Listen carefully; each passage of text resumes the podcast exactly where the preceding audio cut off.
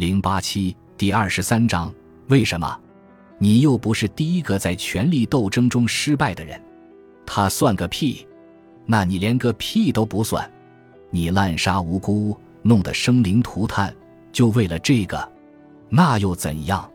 安利说，这句话冷酷而坦率，就似悬挂在空中一般，沉甸甸的。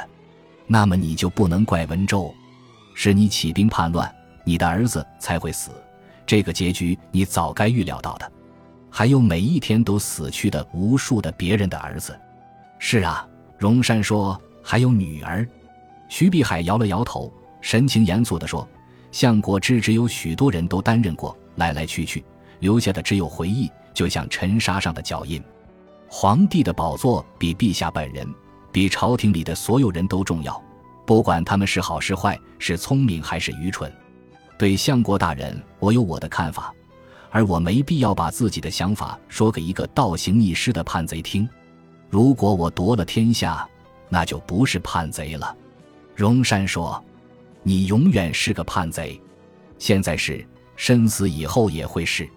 这个名称将永生永世跟随着你，不管你是死是活。”都将遗臭万年。徐碧海咳嗽了下，顿了顿，然后说：“听听我的提议吧。”我在听呢。安利说：“你和你的长子不能幸免。陛下开恩允许你们自裁，留个全尸，并且会命人安葬你们。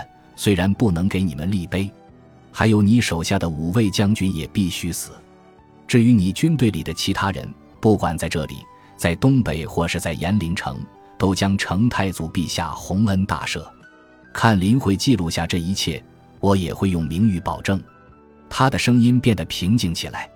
你活不久了，你也知道，所有人都能看出来，你的一条命，再加上另外六个人，就可以换取所有跟随你的士兵活命，还有其他的士兵。他讲完了，除了五名看林记录时发出的沙沙声，整个藤关一片死寂。我干嘛要这么做？荣山说：“听起来真的很迷惑。”他伸出手抓了抓另一只的手背，是他逼的。文州逼得我只能这样。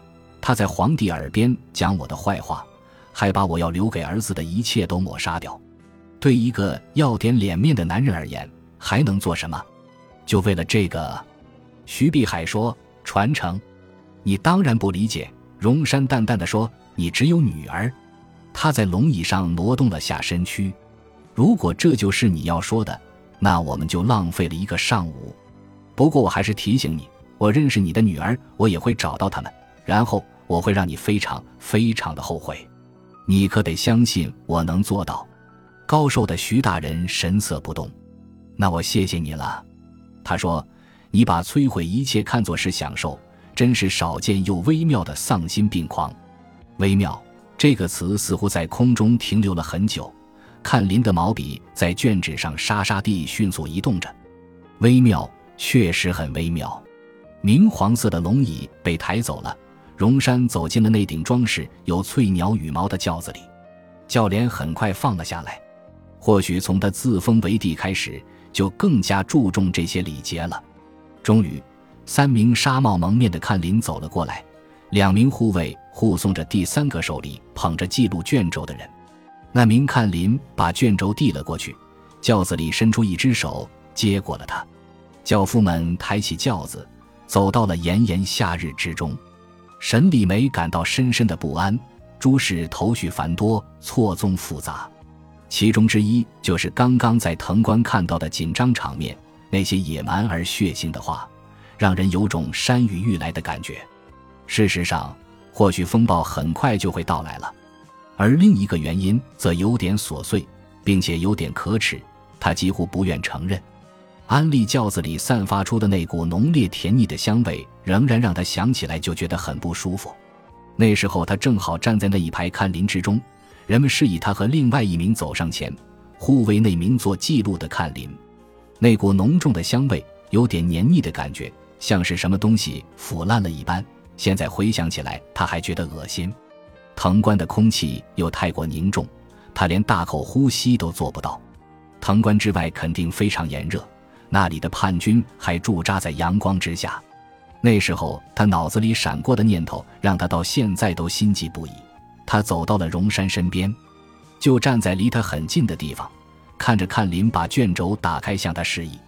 他的剑法和刀法都很差劲，但这是一个千载难逢的机会。他带着武器，因为他今天扮作一名看林，他很有可能一剑刺死荣山，结束这一切。但是，同样也会结束看林的传统。违背看林的信条，破坏看林被人尊重的基础，数百年积累下来的口碑就这么被沈礼梅毁于一旦。而他们善良的在石鼓山收留了他，给予他庇护和指引，甚至在乱世之中为他指出了一条回家的路。所以这种念头，他想都不该想，或者只能想想，绝不能付诸行动。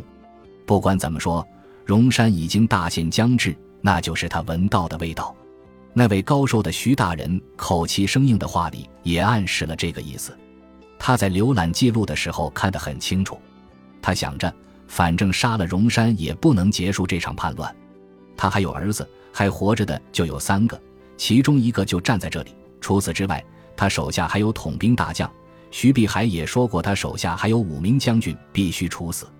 所以，就算他刺杀了安利，他们也会将这场叛乱继续下去的。叛乱这种事情不会完全受一个人的意志和生命控制，或许他能够在特定的时间和地点点燃叛乱的火焰，但无法控制事情的发展。踏出这一步，或许就无法回头。现在也是这样的情况吗？他很想问问别人，但又做不到。他伪装成一名看林，没有人知道他是谁，而一名看林武士是不会问任何人这种问题的。他们让他背着双剑骑行前往南方，这样就不会显得特别突兀，也不会被当成新手，可以跟他们一起行动。看林双剑刚背上的时候特别沉重，剑鞘摩擦着他的后背非常疼，而现在他已经习惯了。一个女人往往比想象中为更吃苦耐劳，虽然他不敢肯定这算不算是一种美德，也不知道能够习惯到底是好是坏。未来总是不确定的，他像是一叶小舟在波涛中沉浮，无法回到从前。他一边这样想着，一边觉得自己不该在这种时候还琢磨这些。沈礼梅看到三名来自藤关西侧的骑兵快马加鞭地朝他们赶来，领头的一个扛着一面龙旗，上面有着代表皇帝的标志。他们是从宫里派来的传令官，他以前陪伴皇后娘娘的时候曾经见过许多次。第二名骑手是魏看林，在马还没有停下来的时候就已经翻身下马。他走到徐节度使身边，躬身行礼，浑身热得冒汗，黑色的长袍都被汗水浸透了。他递过一个小东西，沈礼没认出那是半边虎符。他知道这意味着什么，虽然他之前从未见过。传令官递给徐碧海一个卷轴，徐提督把虎符和军令都接了过来。把虎符递给手下的一名军官，那名男子将手伸进一个皮囊里，拿出了半块虎符，比对了下，又放了回去，翻出另外半块。没有一个人说话。那名军官拿起两半虎符，把它们合在一起，仔细检查过后，点了点头。直到这个时候，徐碧海才打开了军令卷轴。在沈礼梅眼里，这位将军似乎一下子苍老了许多。他倚靠在拐杖上。待了一会儿，然后站直身子。是什么时候得到军令的？他问那名传令官，声音很轻很细。但沈礼梅听到的时候，突然有种害怕的感觉。传令官显然已经疲惫不堪，他先朝徐碧海躬身行礼，然后说：“三天之前，节度使，我们半夜就出发了。是谁下的命令？相爷亲自下的。”他亲手把半块虎符和军令递给在下的，所有人都看得清清楚楚。愤怒的神色出现在徐碧海的脸上，他深深地吸了一口气，缓缓吐出来。他清晰地一字一句地说：“他害怕了，他害怕我们在这里对峙的越久，我们把他交给安利的可能性就越大。”整个藤官鸦雀无声。沈礼梅突然想起了今天早上另一个人在藤关外说的那句话：“我要文州跪在我脚下，瞎了双眼，求我让他痛快地死。”过了好一会儿，徐碧海才开口，他的口气淡然中透着一股苍凉，似乎在对着寂静的空气说话，而不是对身边的人。如果这里不是我，如果对面不是荣山，我早就这么做了。站得如此之近，沈礼梅听到这句话以后，心里泛起的是恐惧，就如风中飘落的树叶，他似乎听到了命运的声音。或许有更可怕的事情将在这里发生。不久以后，八名看林骑马从西边出了藤关，穿过第二军和第三军的联合部队，大军已整装待发。命令已经下达，八名看林飞快的骑行通过峡谷，右边是宽阔的河流，左边是险峻的群山，这就是藤关之所以一夫当关，万夫莫开的原因。对齐台帝国而言，此处乃兵家必争之地。其中两骑前往马外的看林寺，带着三份今天早上谈判的记录，到了马外，其中两份记录。会被送往其他的看林寺保存，以防万一。另外，两人直接骑行前往西安城，把卷轴送到大明宫里，还添了一些新的东西。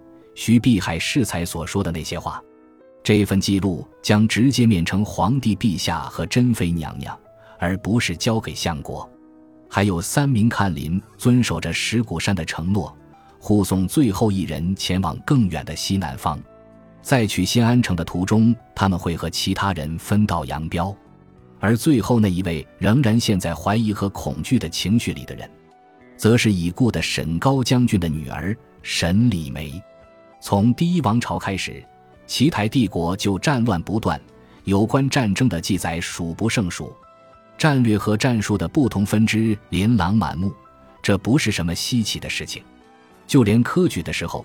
都有题目让考生论述两三部经典兵书，并表达自己对其的取舍、分析和论证其中的理由。战场上的胜败可以归结为不同的因素，有些兵家更重视数量上的优势，在其他条件相差无多的情况下，数量决定了成败。所以，审慎的将军在部队数量占优的情况下才会发动决战，否则就耐心等待机会。